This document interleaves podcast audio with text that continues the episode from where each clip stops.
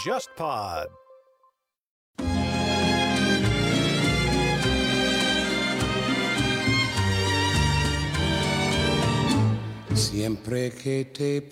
各位午后偏见的听众朋友们，大家好，欢迎大家收听本期播客节目，我是郑世亮。今天呢，我们要聊一个非常有意思的话题，因为今年是英国著名作家格雷厄姆·格林逝世三十周年的一个纪念。我们今天就非常有幸的邀请到了小说家赵松老师和诗人翻译家胡桑老师，我们一起来共同聊这个话题。那首先也有请两位嘉宾给大家打个招呼吧。大家好，我赵松。嗯，大家好，我是胡桑。两位老师呢，跟我一样，我们都是格林小说的一个爱好者。那么，首先想听两位老师分享一下你们自己读格林的一些体会或者经历。你们是从什么时候开始读格林的小说的？我很早，因为我应该是在九五九六年吧。当时我记得三联书店出了一个就是格林的小册子，叫那个寻找一个角色，是他的一个日记《刚果之行》的日记。嗯，他当时就是要写那个自行发完病毒的病例，就是非常长的一个名字。他是写那个刚果那个麻风病人那个那个素材，他就特意跑了一趟，然后到那个环境。所以后来这本小薄册对我的。呃，对格林的了解其实还影响蛮大的，因为你在看了那本小说之后，你就会知道这个作家他究竟是如何发酵这些东西，如何把那么点的素材最后能变成了一个这样的一个丰富的小说。我觉得这对于写作者来讲，其实是非常有启发性的。就是而且你也知道他呃思维方式以及他在在哪里去跳开这个素材，并且进行一种虚构啊，以及他如何把一些所谓的个人的经验转化为这种文学创作。就因为这个过程是最难的，我觉得他这种作家有意思就在于他愿意把这个过程 展现给你，因为很多作家就不愿意展示，可能要死后对吧？你看他的日记、书信，可能才知道他的一些心迹。格林是是是比，我觉得他还有一种很敞开性的一个状态，那这一点对我影响还蛮大的，因为那时候刚开始也在学习写作嘛，而且我又很喜欢他的小说，就是总的来讲，我就觉得。他是那种就是我会比较喜欢的作家，但是很奇怪，就是我对他的喜欢就是不会达到那种，就像比如说我对纳博科夫、对塞琳娜这种作家，就是我会很迷恋。格林这种作家，就是我会很非常敬重他，嗯，呃，也挺喜欢他。假如说这个人是一个你日常生活中的人，你会很愿意跟他打交道的那种人，嗯，对，会觉得他比较亲切一点，对，会比较亲切，而且我对他这个人也很感兴趣，这个人的经历非常丰富，嗯，内心世界极其复杂，对吧？感感情生活也很复杂，对，就是一个。很独特的作家，我很难想象在二十世纪还能找到一个跟他同类型的作家。可能在我的阅读范围内，我还真没找到第二个这样的人。嗯，他这个空间跨越性和个人经历、身份，我觉得都是比较少见的。对，我觉得您刚刚讲的有点像是一个见习厨师学习一个行业大拿没错没错，对，啊、就是或者说你会觉得这个人他的这种方式比较直观。就好像说他给你呈现了一个厨房，他你看到他在那里做的。另外一个，其实我第二次就说重视他，就是说应该是在后来看那个马尔克斯那个《番石榴飘香》，也是三联一丛那个这个文化一丛里的一本访谈。那么他就特意提到格里南太平洋的这个题材的小说，对他有很大很大的启发。这个一一看他这么讲法呢，我又想找回来看一看。那么。就我个人来讲，真正就是说，作为一个作者去对他关注，是后来就是他的这个恋情的终结。对，因为当时也是想重新再仔细的读一读，从第一次读他的再读，已经十年以后了。其实已经十年以后了，啊，挺久。我就后来就写了一个书评，我就恋情的终结的书评，然后算是我写他的第一个书评。我对他的认识好像是第一次比较系统一点，对。我我很喜欢那本书，然后也让我对他的这个人的这种就是处理题材的方式，因为他也是跟他个人经历有关的一个素材，在对照他之前所做的这种经验转化为小说，我觉得能看出他的一个规律性的东西，就他不是一个迷恋个人经验的人，嗯，他真的是一个就懂得小说艺术只需要什么的人，嗯，对，而且这种升华点。他真的能够给你带来一种很大的冲击力，所以说福克纳对那本书评价比较高，就认为是一个二十世纪就是比较动人的、就是感人的一个爱情小说。这个不是一个客套的词，对。你觉得是一个比较切实的描述？对对，我觉得这个很难。就换句话说，他他不是那种实验性的作家，或者说先锋作家，就是你很难用这些词去概括他。但是在他的身上，你总能够看到一些就是不入俗套的东西。他这个作家因为写的多嘛，可能我觉我觉得。这种波动性也挺大的，就是可能作品的质量，他会写一些通俗题材、通俗小说比较好卖的，他也会写这种自己真正在意的这种严肃小说。当他发挥最好的时候，我觉得他就是绝对是一流作家，顶级的。呃尤其是后来他那个短篇小说全集出来之后，就二十一个短篇嘛，那个好像是，就第一篇那个就破坏者，就写一帮孩子怎么拆一个人家那个那个房子，几乎是没有太多的情节，但是写的特别的好。就是看完那一篇哈，你会觉得这这个人真的是不可思议。对对。一个这么平淡的事情能够写得如此对，但这个就是说，其实已经很接近于像，就是跟他的晚辈们，就是塞林格呀、甚至更晚的一些，就是那种写法，其实是一路的了，就是开始就是有大量的这种空白的东西在里边，就耐人琢磨，你知道，是很有意思。我觉得他的生命力、创作生命真的很长。是格林就会不断的有新的对你很难想，包括他后来写自传的时候，其实你你会发现，就这个人就是不老，就是不是一种老的不行了还怎么样的，但是有一种很难以预判的一种东西。对自传还有三卷呢。对，而且他还有记录自己梦的日记，对，然后啊对那个我也看了，啊对，还有别人帮他写的传记，没错没错啊对材料很多。来，胡桑老师，要不也跟咱们分享一下吧？我发现我是很晚才读到的，因为我上大学已经两千年了，所以是那个时候我才在西安的一个书店里面发现了他的书。第一本就是这个人性的因素嘛，对，包括恋情的终结。但当时读的时候，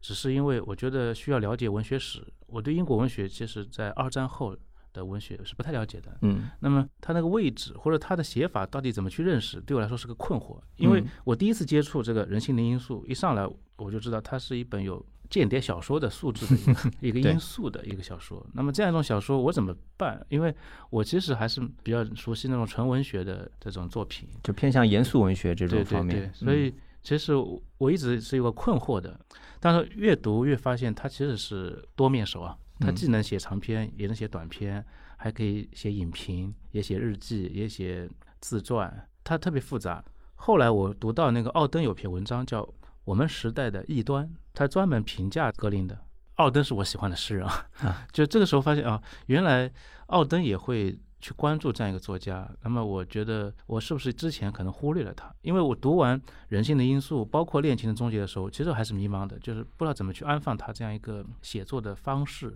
就是在你的严肃文学的谱系上，对它的位置是找不到的。对他，当然他其实是二战后英国文学里面非常重要的一位，包括那个伊芙琳沃啊，伊芙琳沃也是他的在牛津大学的同学嘛。对，呃，对他影响很深。但伊芙琳沃我就能接受，当时啊，但是伊芙琳沃对他评价很高。对我就在思考为什么他这样一个写作是被很多人认可的。奥登那篇文章里面说，它是一种特殊的一种文学追求，它是把惊险小说和寓言结合在了一起，而且是完美的结合在了一起。嗯在这种结合里面，他说格林的小说是在处理一种心和脑之间的矛盾。嗯，心和脑的矛盾其实就是人的存在的问题嘛。呃，读完奥登的这篇关于格林的文章之后，我就慢慢试图去主动理解格林了。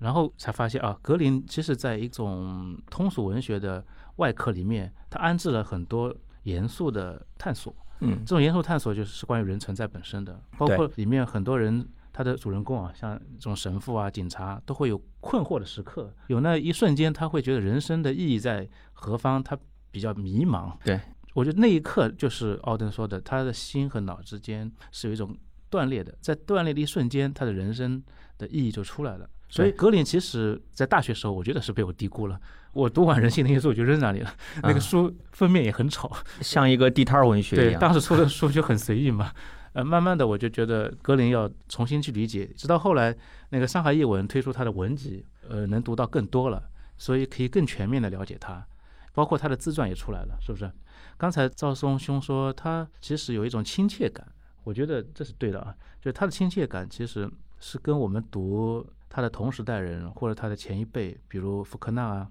乔伊斯啊、伍尔夫啊，包括后面的美国的那些呃后现代小说家，其实是不一样的，因为他们形式实验非常的复杂，然后那个主题也非常的严肃。读他的书其实很容易，相对比较容易，就是很容易进入他的世界，因为他的情节是比较清晰的，而且他特别让你可以跟着他的情节往这个故事的纵深处走，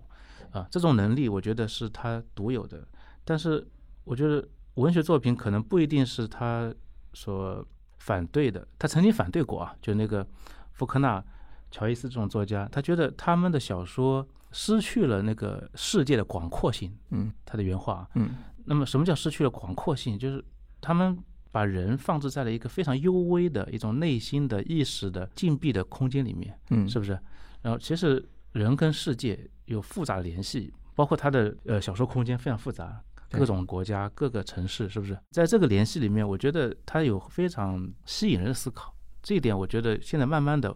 后来啊慢慢的，我觉得他是我一个需要不断的重读的作家。嗯，刚刚两位老师都提到了，赵松老师说格林小说很亲切，很好读。然后胡桑老师也说说他小说套着通俗文学的外壳，这也是我个人的一个感觉。包括我还看到一句话，他说格林的小说是所有严肃文学里面最好读的，然后又是貌似通俗的作品里面最深刻的。我不知道两位老师怎么看待格林小说这种形式上的通俗性，或者是这样一种亲切性和它内核的严肃性之间的关系。胡商老师说到那个就是格林的时候，我非常认同。就说他谈到他批判这个像福克纳、乔伊斯，就是关于宽阔性是吧？世界的广阔性说这个话题，我觉得这这里头提供一个很好的一个视角。当然，他并不是否认这些人的才华和和这种贡献，就对对对于小说方式的贡献，而是他可能更关注的是对于一个有着漫长传统的这么一个小说，他需要跟这个世界达成一种更为广阔的一种关系，可能不仅仅是方式上的变革，对吧？呃改变方式，他当然会不反对的，他当然甚至是会认同的。但是除了方式上的变化，对他来讲，可能还有比这更重要的东西——世界的广阔这种概念，对，还有这种诉求。那么对于他来讲，就是我觉得我特别容易想到一个另一个领域的人，就是巴尔蒂斯，就是绘画界的这个大师。巴尔蒂斯他活跃的时代，恰恰是这个现代主义各种流派风起云涌的时候。但是帕尔蒂斯完全不能归入任何一个流派，而且就是像毕加索对他非常推崇，但是他绘画的方式从某种上讲，他并不是一个非常激进的那种追求画风变化、突破传统的，他甚至于某种意义上讲，仍然看上去比较传统。但是他对于很多同时代的或者说现代主义这种艺术家来讲，就是都很尊重他。我觉得他的处境就跟那个格雷厄姆·格林非常像，就巴尔蒂斯。对，所以格林也是一样，格林你看他前前后后的作家，毒舌如纳博科夫，对吧？这种像像福克纳这种也是经常看不上谁的，基本上对他，我觉得他都蛮尊重的，就是给我的感觉，因为这种尊重是不容易的，因为是包含着对于才华、才能和创造力的一种认同。然后，当然这里会有一些呃让人听起来就比较矛盾的价值判断啊，比如说格林他认为康拉德，对吧？亨利·詹姆斯是他认为是一流的大师，他自己跟这是二流。但是在纳博科夫眼里，这个无疑这两位都是二流的。就是 对？就是这里头你会发现这，这很有意思的一种价值的一种链条，互相的悖论。呃，恰恰也说明，就是说，呃，其实争论一流二流，其实是是是没有太大意义的。那么，因为每个人的趣味，呃，和价值观都不太一样。而且到了那个层面上的时候，就是你真的无法去做出那么仔细的区分。可能在纳博科夫眼中，这种一流作家可能一百年就那么一两个、两三个，对吧？就是在这个格林眼中，其实也就是这样，可能顶多也就是七八个，剩下都是二流的，对吧？对。但但问题关键在于说他的一种创造力上，就是说，其实我们现在回头看，就是小说的历史。现在我们已经已经某种意义上远离了二十世纪了，对吧？现在已经是二十世纪的二十年以后了。那么再回头去看那一百年，把它再纳入到可能更长的时段的两百年，加上十九世纪，甚至甚至十八世纪，就这么漫长的一个三百年的小说历史，我觉得格林说的那句话其实是更耐人寻味的，就是小说它除了在形式上的追求创新，或者说形式和内容一体化的这种创新，确实还有一个如何去跟这个世界构建起更为广阔的一个视野和关系，更为微妙的关系的使命吧，或者说，否则的话，你可能就永远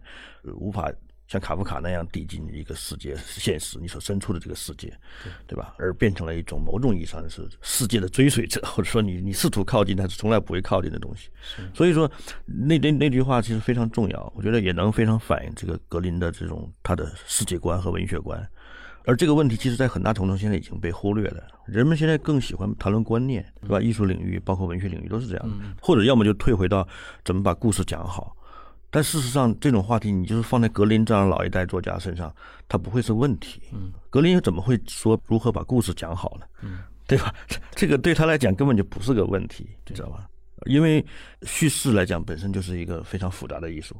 不存在被讲故事讲好讲不好的问题。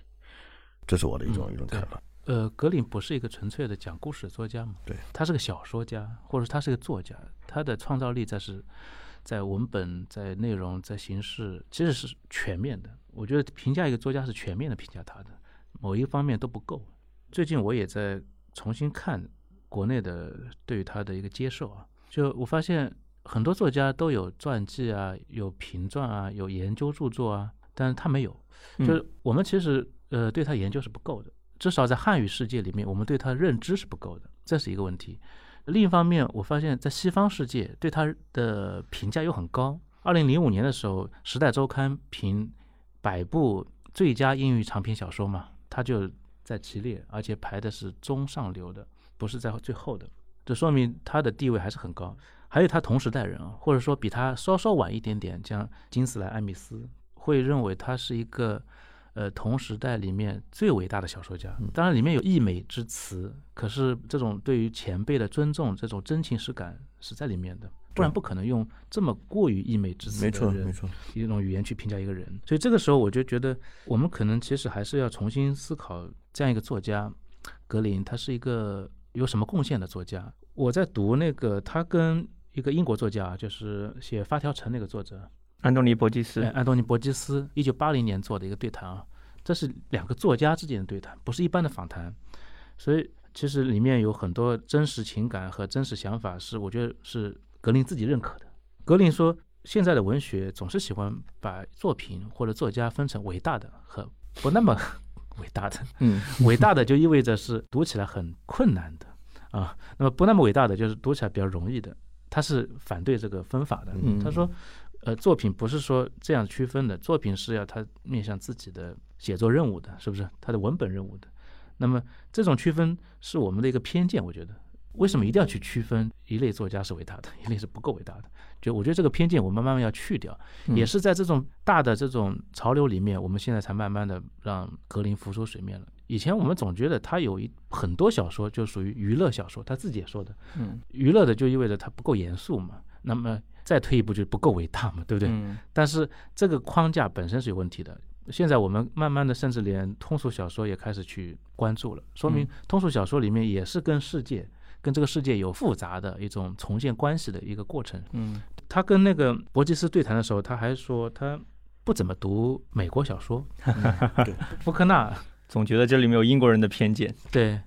呃，另外一方面我觉得蛮有意思的，就是他其实为什么地位很高？但是在英国之外，对他评价其实是有很多争议的，就是他有很多本土的东西，就是他有英国性。对对对。虽然他很多主人公是放在世界各地的海外海外的啊，但是他的人的理解其实是很多是来自英国的，所以所以这个时候他是一个英国传统的一个产物，他很接近那个伊芙琳沃，他也接近戈尔丁诺奖得主啊，当然他也会去继承柯南道尔的那个传统。还有就是你刚才说的那个康拉德，嗯，他其实受康拉德影响是很早的，对对，所以所以这些东西都是一个英国性，就英国人怎么看这个世界，英国文学怎么看人和世界的关系，怎么看文学形式的一个当代性。英国文学有一种倾向，就是喜欢写天主教的这种背景的生活，嗯，那在这个立场里面你去看啊，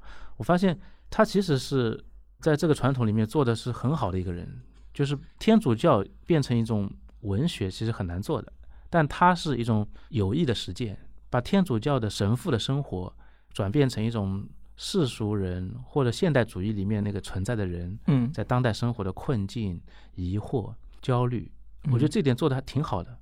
所以是不是要有多种维度去重新评价他？我觉得这是要我们要追问的，在这个框架里面。戈尔丁的评价就更高了啊！戈尔丁认为他就是二十世纪的人的存在的那种焦虑啊，那种意识的一个最好的一个作家，他最好的体现了这一种状态，人的状态。嗯，我觉得刚刚胡桑老师讲的有点像那个娱乐圈里面讨论演技派和偶像派，对吧？你要是个演技派，你就必须长得丑，对对对，啊，你是个偶像派，你就必须没演技。啊，但其实格林就相当于把这种偏见或者这种流俗之间就打破了。打破了，对对。包括刚刚那个胡桑老师提到，他说，呃，格林他集中的体现了很多现代人，就二十世纪人的精神上的困境或者焦虑，包括他很好的描写了这种天主教在现代社会的一个处境。他这里面的很多宗教因素或者精神因素，我不知道赵松老师有没有关注到，包括刚刚您前面提到的他本人的这种丰富的情感生活，他自己本人的精神状况，在小说文本里面怎么体现的，两位也都可以谈谈。嗯，我觉得作家就是好的作家，对于人的情感方面的这个问题，其实都是最为敏感的。因为抛开这个层面，小说就无法存在嘛。因为构成人的关系的主要是情感嘛。对，格林当然是这样。他虽然自己也有躁郁症啊，这种包括感情生活也很复杂，因为跟他的这种经常居无定所、满世界跑也有关系。在他身上，其实情感我觉得更多的体现为某种不确定性，包括他对于这种天主教这种所谓宗教信仰，我我我不认为他有有看得有多重，他也他自己也会，他自己也也曾调侃过这种，不太希望别人把他称之为天主教作家。只是说他碰巧，他说我处理了一些貌似有关的这种话题，更多的我觉得他还是从人本身的一个现实处境和精神处境来来思考他的作品，所以说这也是可能我觉得现代作家普遍都会选择的一个点。当然，它不是一个具体的点，而是一个在这个整个世界充满动荡和巨变的这个过程中，人所遭受的这种压力。和人性的这种转变，以及人与人的关系的这种越来越脆弱，这个我觉得在这个格林的小说里是能看得很清楚的。当然，他喜欢背景的不断的变化，因为这种变化其实是从小说结构的生成来讲，就是说其实是容易形成一种内在的这种反差感，或者说然后制造一种阅读上的张力。就是说，任何时候就是，尤其像英国小说，我觉得因为这个大英帝国这种这种有广阔的殖民地。那么像吉普从吉普林开始，对吧？写写一些异域的东西，我觉得比较常见，而且这种方式也容易被接受。包括像刚才我们说到的格林喜欢克拉德这种作家，那么也是一个写这种海外的对殖民地生活这种在非洲幽暗的深处、黑暗的中心，就是这种这种话题、这种题材，我认为很容易引发读者的兴趣。而且对于他来说，这就是一个壳儿，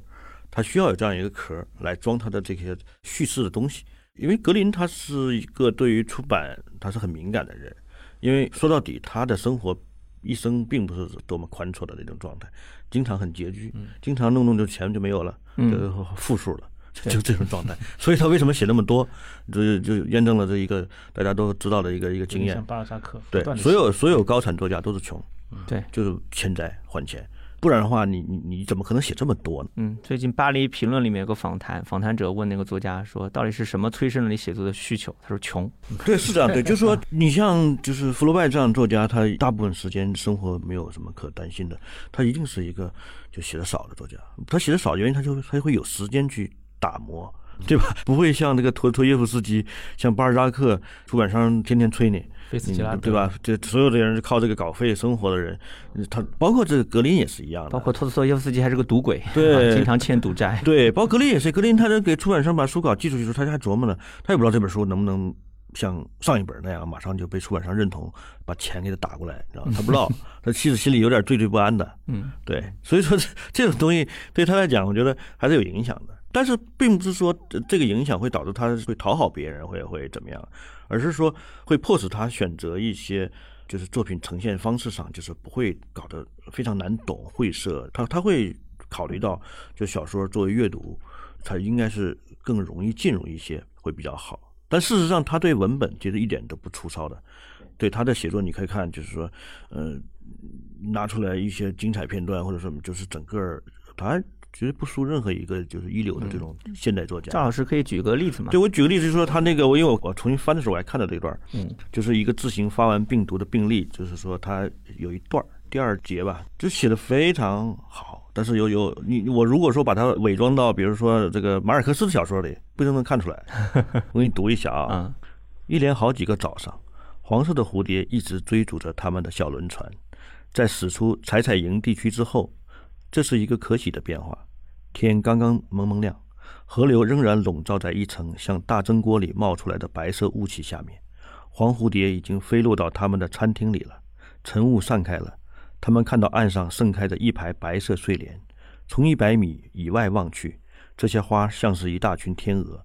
这里的河道比较开阔，除了汽船的轮子把河水搅浑的地方，整个河流呈现出白皙颜色。林木的绿色倒影好像不是从岸上投到水面，而像是透过一层薄薄的、透明的白皙从水底映现上来的。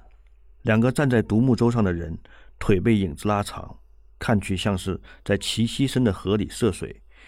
船上那位旅客说：“你看那边，神父，这是不是可以叫你解释开，为什么过去有人认为耶稣能在水面上行走？”但是船长这时正专心致志地对着睡莲边的一只鹿池瞄准，并没有回答旅客提出的问题。这位神父有着嗜杀癖，不论看到什么野生动物都要开枪。倒仿佛只有人类才有权利不遭横杀似的。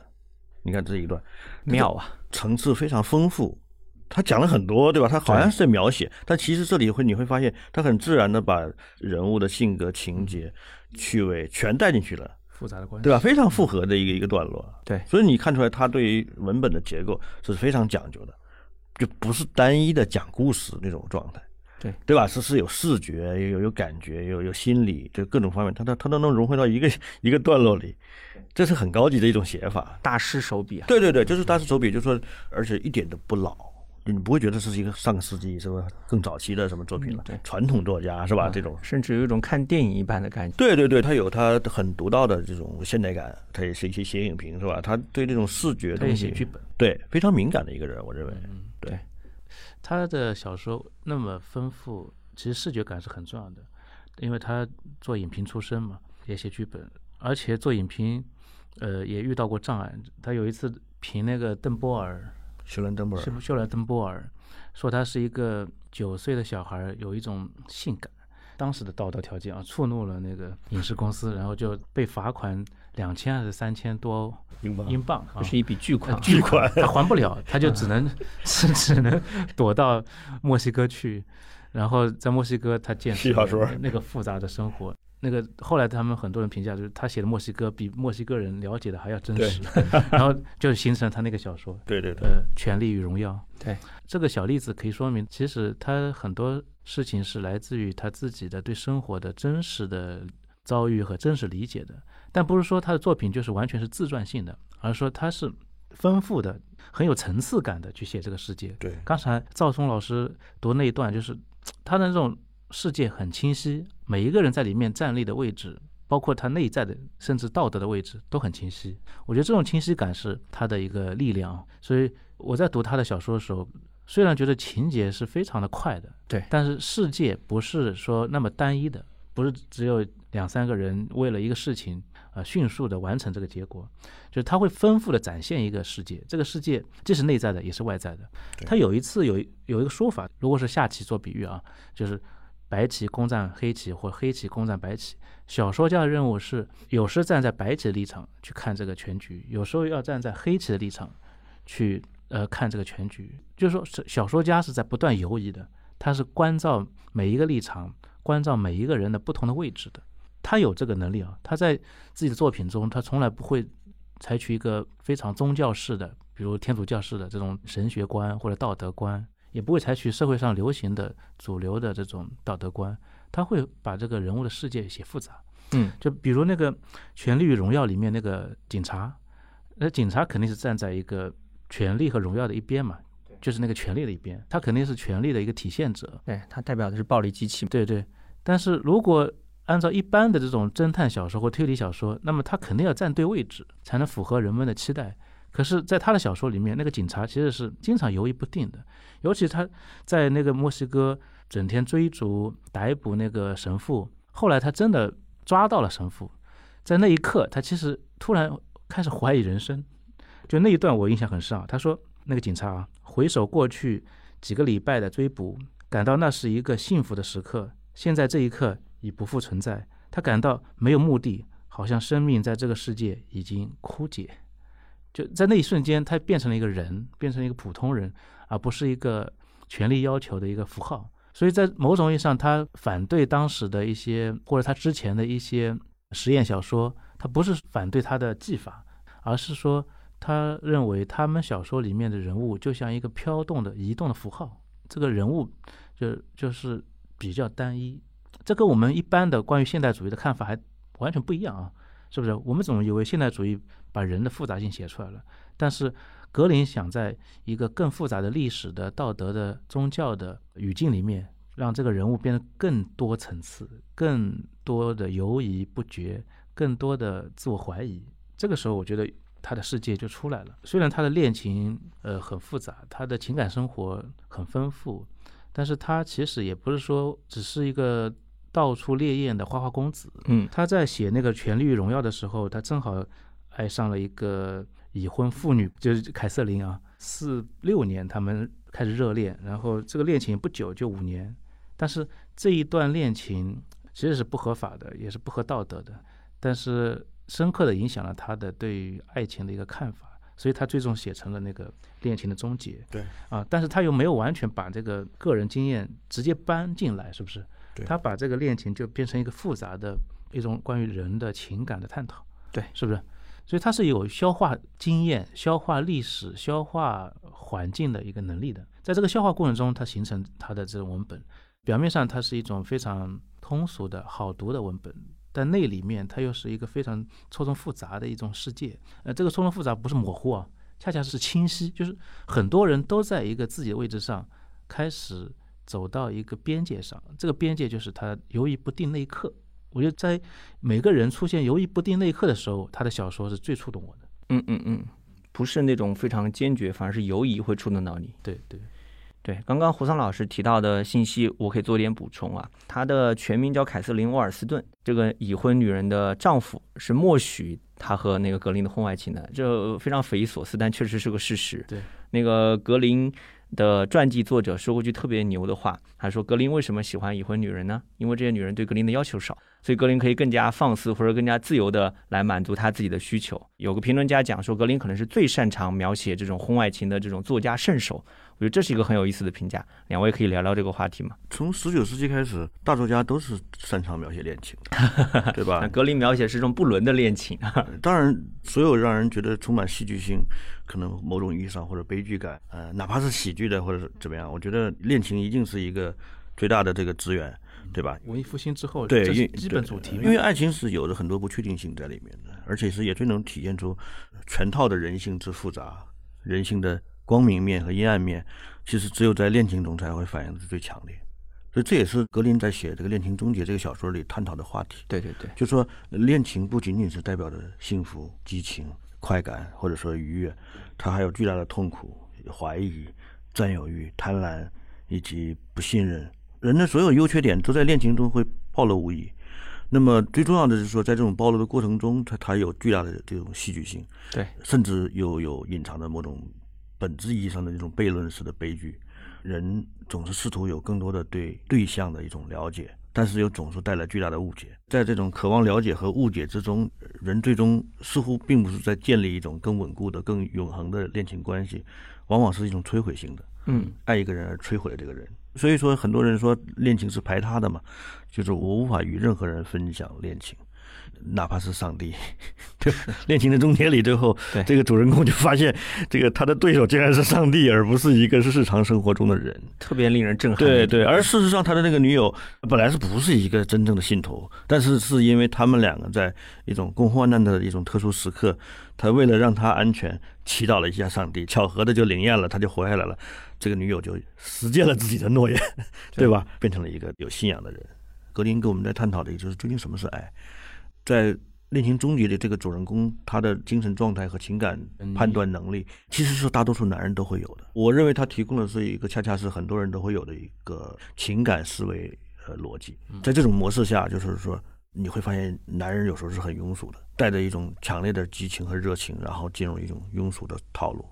当然，最后他安排了这个主人公去偷到他的日记去看，突然意识到这个女人原来有如此之炙热的情感和如此深沉的爱。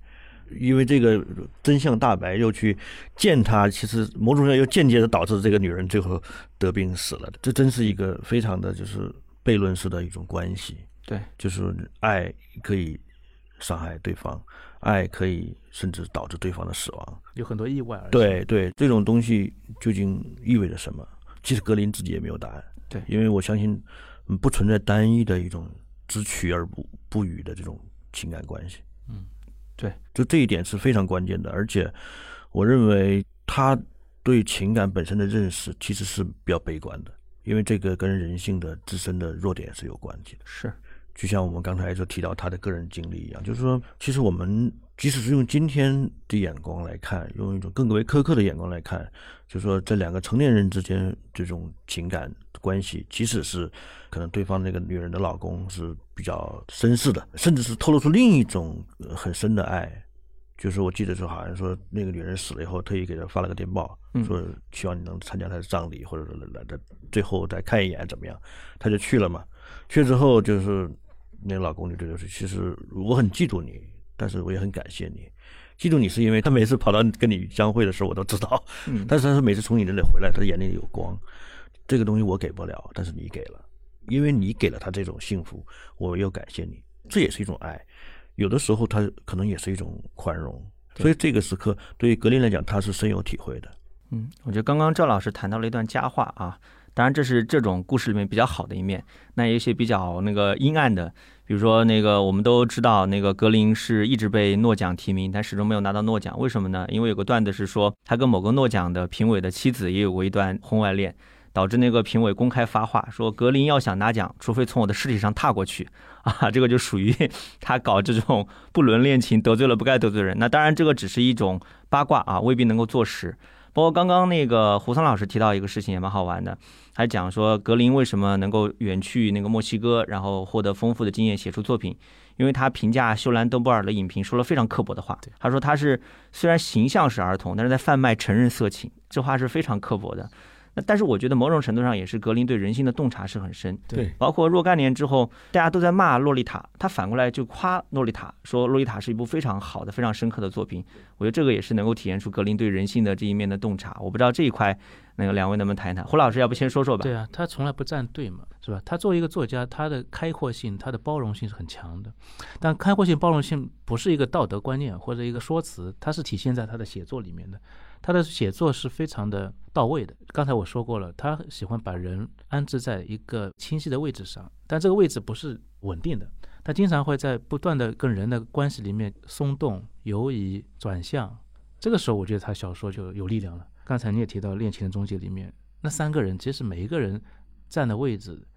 代表一种人，但这种人你其实在生活中遇不到的，因为他们每一个人的位置在不断的变。那个男主人公，这个莫里斯，他刚开始是。爱那个萨拉的，后来萨拉呢，就是突然就消失了。她为什么消失？你可以揣摩，是不是在这一段好像那个丈夫默许的一种关系里面，其实有很多的道德的煎熬，所以她选择了离开，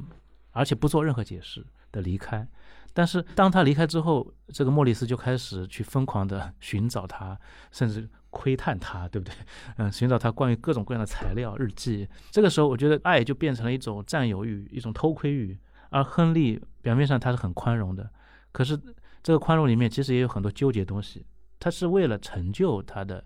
妻子，作为一个女人，作为一个人，他的生活，他的内心，这一点一般人做不到的，对不对？表面上看，我们就是他是一个非常懦弱的人，对，是吧？看着这个奸情发生，对，但他做出了更多的牺牲。但这个牺牲里面，他有纠结，所以每个人的位置好像很清晰，但是每个人位置都是在不断的游移的，是不断的突破他自己边界的。这个时候，我觉得他的小说的力量就很迷人了。所以他有一次，他给他的妻子薇薇安写过一封信啊，他说他有一种性格，他说自己啊，他这种性格就是喜欢抗拒，而且极度的抗拒啊，井然有序的家庭生活。这就是能理解他为什么恋情生活那么丰富。他不太喜欢一种井然有序的家庭生活对他的束缚。其实他是希望一种更加人性的、更加自由的、更加开放的、包容的一种人的生活。这种生活不是用这种情爱关系就能解释的。其实，在爱情里面，他也在体会一个人如何跨出那个井然有序的法则，走入到一种更加游刃有余的方式。但是在道德层面，尤其在天主教社会里面，这个。方式就会变成一个批判的东西，是不是一个道德枷锁。对啊，尤其站在道德高地的人就会批评他，所以在一个社会评价里面，他可能会有很多污点。但是我们觉得文学可能是要超越这个社会的一些简单评价的，文学提供更多的人的可能性，是不是？人存在的更多的方式。这个时候，我觉得他在小说里提供了这种方式，刚才那句话我没说完，他后面还有一句话，他说非常不幸啊，这种疾病又是我的一个人身上的那种 material，一个嗯材料，一个物质，我的一个组成部分，我不能撇清它。它跟我在一起，对啊所以一方面他知道他是在抗争，在抗拒这种有序的生活；另一方面他知道它是一种病一样东西，一种根深蒂固的病。我要带着这个病生活，我就不断的超越这种法则，不断的跨出家庭，不断的去进行不伦之恋。它不只是一个道德的问题，它是一个人的问题，就是我们说的人性的问题。他希望呈现给我们一个人性的深渊。恋情的终结就是三个人构成的一个深渊，每一个人都没有一个合理的位置。但每一个人的位置都让我们同情，让我们理解人的复杂性。我觉得胡桑老师的解读简直把恋情的终结看成了一个躁郁症或者双向情感障碍患者的一个病象报告。那句话尤其精彩，他说这个东西就是我自身的一个 material，是我的组成部分，我只能带着它生活下去。这其实也是很多双向情感障碍患者的一种最后最终对病情的认识。我只能跟他一起生活，他就是我的一部分，我我割裂不了他。但但是我觉得这里面有一个特别重要的点，就是刚刚两位老师嗯提到那个格林的情感生活很丰富，但同时其实格林对自己的情人保护的也很好，而且我觉得这个可能跟格林他本人从事过间谍工作是有关系的。他非常擅长选择一部分的情节呈现在自己的小说文本里面，然后隐藏起一些情节，他自己的隐私保护的就很好。他一直到很老年的时候，八十岁的时候，他个人的形象很多人都不知道，他照片从来不披露的，包括他有一个法国情人。在格林去世之后，还出过一本那个传记，叫做《我和格雷厄姆·格林的生活》。但这个情人就是格林一直把他保护得很好，这原因也是因为，就像刚刚胡桑老师讲的，天主教传统之下，他格林是不能随便离婚的，所以他就在暗暗的经营他跟这个情人的地下恋情，就是法国情人。但薇薇安他的妻子，我觉得也挺伟大的，也挺厉害的一个女人。她后来经营自己生活，她开始独立的生活，她有自己的艺术世界，她去收集那些玩具屋。另外，这里头我觉得，嗯，你说是保护，我觉得其实是格林对社会有深刻的洞察的。嗯，是他是一个对于群体态度是非常警惕的一个人，或者某种意义上讲是非常反感的一个人。对他其实，在骨子里是非常不喜欢这种群体对个体的压制、打击，对吧？就他他体验过这种东西。而且作为一个抑郁症患者，我觉得他是深刻体会得到他这样一种个人存在和社会之间的紧张感。对对对，他敏感的感觉到了社会的法则，尤其道德法则对个体的那种紧张感，是吧？他只能过一种文学的生活，在个人的书写意义上在过这个生活，但他不能用一个公开的方式来谈论、公布，因为这个时候社会它是不顾及这个写作的姿态的。所以戈尔丁说他是这个二十世纪人类意识的焦虑的这种最卓越的一个记录者。对，二十世纪后半期，我觉得依然不是一个我们想象中的已经到了人类最美好的时期。他看到这个问题，所以他在自己的生活里面、自己作品里面，试图开拓一片更加自由的林中空地。在这个空地里面，我们才能谈文学，谈我们的生活，谈我们的选择，是不是？它的前提是个体的，它不能以集体的方式来进行。呃，有一段话是那个《问题的核心》这本小说里的，嗯但是挺适合用来解释包括恋情的终结啊这样小说里面人物的一一种处境的。他说：“谁也不可能保持永恒的爱，给自己定下难以实现的目标，付出的代价是失望。据说这是一种不可饶恕的罪孽，但是腐化堕落的人或坏蛋是不会犯这种罪过的。这样的人总是有希望的，这样的人永远不会遭受面临失败的局面。只有善良的人。”内心蕴藏着自己因罚入地狱的能力，所以他特别想让我们变成一个善良的人。这样的人不是说他是占据道德高地的人，而是他知道每一次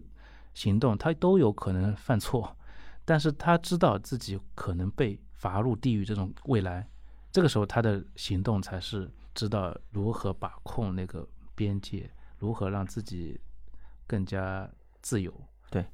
刚刚胡桑老师讲的，我还可以补充一点啊。格林的自传叫《逃避之路》，他有一本自传，它里面讲说写作对他的重要性。他这么说，他说写作对他是一种治疗方式。他有的时候他自己也很怀疑，他说如果一个人不写作、不画画、也不作曲，他到底怎么逃避那些负面情绪，那种疯狂啊、抑郁呀、焦虑啊、惶恐？他说这些情绪都是人生固有的，其实也是刚刚。就像胡桑老师讲的是他的本人的精神状态一种反应，而这种精神状态其实是二十世纪很大意义上是一种巨大的社会压力带给个体的一种本身的生存困境所导致的。还有一个话题啊，我觉得这个话题是触及格林是避不开的，就是他的间谍的生涯，因为他早年是在那个英国情报机构当过特工的，也是因为这个原因才会去那么多地方，才会有那么多的经验。也正是因为这样，他小说才会好看，因为很多时候套的是个间谍小说的外壳。对对啊，我不知道两位老师怎么看待他这种小说本身的这种形式，作为一种间谍小说，或者是作为他本人的特工的经历。他的小说当然有这么一面，其实我们前面也谈到过，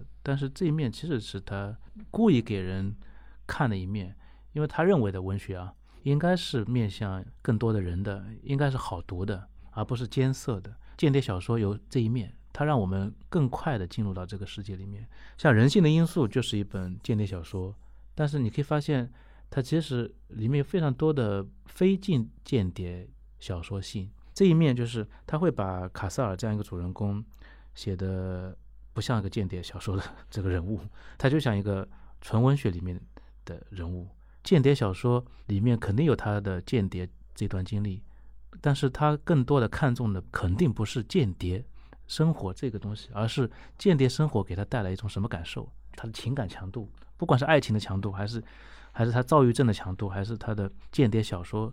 这种间谍生活的强度，其实我觉得这个强度都在。卡塞尔这个人，我们会发现啊，这个人很复杂，他为什么要做两面的间谍？他既向这个苏联做间谍，也向这个英国情报部门做间谍，是不是？两面的理由都不是我们想象中的间谍身份的那个理由。他给苏联做间谍，是因为他的好朋友是苏联人，是共产党，就卡森。这个人曾经救过他的一个女友，叫萨拉嘛，就是因为他有真实的情感关系，就是我要感恩于他。但是这个东西又不是情义上的感恩，而是我觉得这个人就是一个可靠的人，一个生活上成立的人，对不对？这个时候我才跟苏联做间谍，然后跟英国做间谍是为什么呢？是他想过一种朴素的生活，但朴素生活不是来的那么容易的。就为什么有很多作家要不断的写，不断的写，是因为穷吗？他也是这样，做间谍让他可以过上更好的生活，因为有收入嘛。如果他不做，那么意味着他要过上更困难的生活。所以他就是为了以后能过上平静的生活，他去做间谍。这个理由也是出乎我们意外的。两个理由加在一起的时候，发现卡斯尔这个人是非常温和的、柔韧的，对这个世界非常有爱的。卡斯尔曾经在小说里说过一句话：他当一个人来到一个陌生的国度，他最需要的就是朋友。非常朴素的一个观点。那么在这个意义上，他就是才去做间谍，或者说他因为认识了朋友才做间谍，写的非常的有日常性。对对对。好，赵老师呢？我觉得格林写间谍小说，肯定就是跟他这个经历是也有关系的。我觉得首先他接受这个事儿，我非常认同胡商的说法，就肯定生活所迫，来钱稳定嘛，对吧？毕竟可以拿一份工资。第二个，他对此也有好奇心，对吧？这个事儿本身就带有一种刺激性的东西在里面。另外就是说，他在这样的一个写作过程中，就是说对于通俗小说的这种模式化，他是非常清楚的。就模式化东西可以便于操作，写起来会比较快。说白了，就变现也会比较快。他他不可能总是写那些很严肃的东西，那个耗时间，写两年三年的饿死了。所以我觉得他是一个对世界世俗层面他是非常清楚的一个人。他他知道怎么能活着，怎么能解决生活问题。就他是这样一个作家，而不是一个就是活在这个象牙塔里的作家。所以他的经历如此之丰富，他的情感如此之复杂，以及他的作品面向这么多，综合起来勾画出他这个一个复杂的一个人的存在。我觉得他这就是一个复很复杂的人，但他又是很性情的人。嗯，非常感谢两位嘉宾今天聊到这么多，他们对格林的感受和想法。我想请两位嘉宾最后谈谈你们对格林的作品的整体性的评价，或者你们自己的一些看法，作为我们今天节目的一个收尾吧。就是关于格林，其实我刚才也说过，我对他态度是比较矛盾的，因为它很复杂，它的面相很多，如何在这个多面的纬度里面。清晰的把握它的内核，这是很关键的。这也体现出来一个读者面对一个文本、面对一个作家的时候，一种阅读的能力或者一种阅读的承诺。这个承诺就是，它不是被一些作品或者语言修辞它的表层给束缚的，它应该穿越这样一个修辞表层的迷雾。那么这种迷雾拨开之后，其实我们都是看到的一个作家，一个真实的存在。是不是？我们最终阅读是看到我们自己和他人，我们如何活着的。我觉得格林在这个层面上是我是挺喜欢的，而且他越来越说服我，就是怎么样去阅读它，阅读它会有一种什么样的收获。他让我们知道每个人有自己的位置，但这个位置它又不是稳定的、固定的。就我经常说啊，好的文学作品它不是一种将某个人的经验真理化的、尺度化的，它恰恰相反，它要打破这种尺度和真理，它要让让那个文学，呃里面的人回归到生活的一种不断开放的、不断试探边界的、不断的追问自己存在之合理性以及存在的。无效性存在的不可能性啊，这个时候我觉得阅读就它是有益的，它对我们是有益的，它让我们恢复了我们对生活的热情，也恢复了我们对生活的一种更加敏锐的感知。很多人的就是说阅读价值判断，其实或者说习惯，都是被文学史塑造的，有意无意的都是被文学史塑造的。就是一想到这个不作家，就会往往会想到这个那个时代，还有。流派啊，观念啊，对吧？文学形式啊，总会这个东西会，那么这种东西会也会变成一种俗套，就是你你脑子中被装满了这种文学史给你的俗套，那么其实常常会让你远离文本，甚至说即使面对文本也找不到一个合适的入口。那么像格雷厄姆格林这种作家，我觉得我觉得他的存在，他这种独特性是有利于你去脱开这种所谓的文学史语境的，而是去看待小说本身。什么是小说？小说存在的方式以及可能性。所以说，这种作家的呃存在，我觉得其实有的时候，在我看来，远比那些可能更伟大的大师们，就是说，因为那些大师们已经被文学史搞得已经是不能再伟大了，对吧？那但是已经是某种意义上讲，有时候不可接近了，有时候变成了一种另一种陈词滥调。不是说他的作品啊，而是说他们作为一种概念。而格林这种作家，他始终能让你觉得他活着，他是一个。在世的作家这种感觉，那么他的作品短篇也好，长篇也好，就是说，任何时候你随便翻开一本，都会能够让你觉得他所呈现的世界离当下世界并不遥远，而且他所笔下的人物、人生、情感，其实都跟你会很容易发生一种共鸣。不管他是在一个什么样的语境下，是不是有没有天主教的这种生活，还是说抑郁的这种情调，这个都不重要，重要的是他能够。很容易的触动你的内心，最隐秘的一些情感神经。我觉得这是它的存在的价值，以及它永远能够让你意识到，就对于作家而言，这样一个复杂的世界和也非常复杂的人的内心世界，这种不确定的关系，始终是作家深陷其中的一种境遇，以及他创作的资源，这是没有答案的。对，但也正因为如此，写作这个事儿才可以持续下去。好，非常感谢两位嘉宾老师，也非常谢谢各位听众朋友收听本期的播客节目，我们下期再见。